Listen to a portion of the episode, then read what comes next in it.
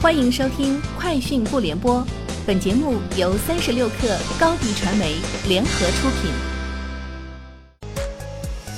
网罗新商业领域全天最热消息，欢迎收听《快讯不联播》。今天是二零一九年九月六号。三十六克获悉，日前，苹果电脑贸易上海有限公司向国家市场监督管理总局提交了召回计划，召回部分苹果三叉交流电源插头转换器。本次召回的产品型号为英国式 G 型，生产于2003年至2010年期间，约在2003年1月至2015年1月期间，作为原始配件随 Mac 和某些 iOS 设备一起出售，且曾包含在苹果全球旅行转换器套件之中。据统计，中国大陆地区受影响的产品数量约为两万零九百九十三件。三十六氪获悉，据中国联通官方微博消息。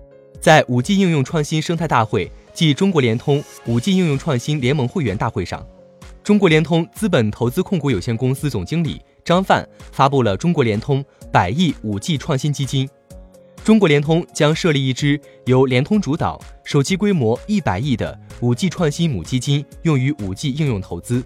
此外，中国联通网络技术研究院院长张勇还发布了中国联通五 G 超高清直播平台。可以提供一站式服务。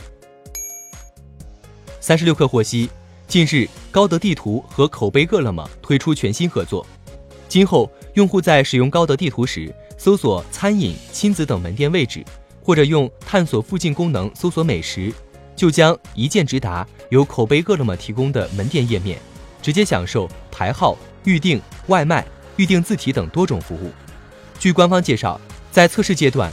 就有口碑平台商户实现了日均成交额超十倍的增长。三十六氪获悉，近日抖音对外开放了一键发布 API 和抖音分享 SDK。据抖音方面介绍，第三方平台可以通过接入该功能，让用户直接发布内容至抖音。此外，一键发布和分享功能在二零一九年三月开始上线。目前，除各种视频工具类应用外，硬件拍摄设备。游戏类和电商类等超过二百个应用完成接入。三十六氪获悉，天风国际分析师郭明基在报告中表示，UWB 为二零一九年下半年新 iPhone 关键创新功能，有望实现更多创新商业模式。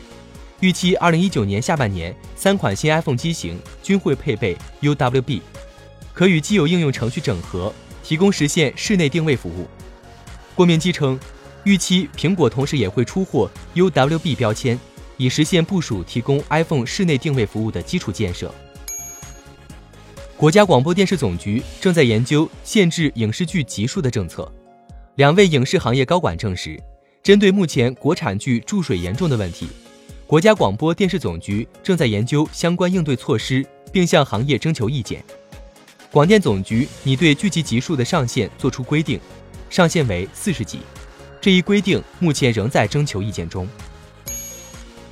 三十六氪获悉，携程今日宣布，旗下超级会员正式与京东 Plus 会员进行权益互通，这是继爱奇艺之后，携程的又一次跨界合作。根据战略合作协议，用户如购买携程超级会员，即可同步获得京东 Plus 八个月经典卡的专享权益。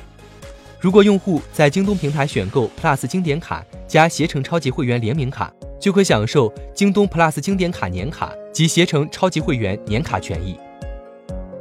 以上就是今天节目的全部内容，下周见。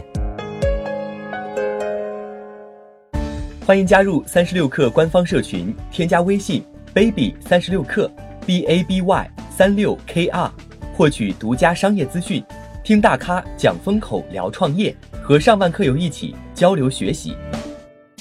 高迪传媒，我们制造影响力。商务合作，请关注新浪微博高迪传媒。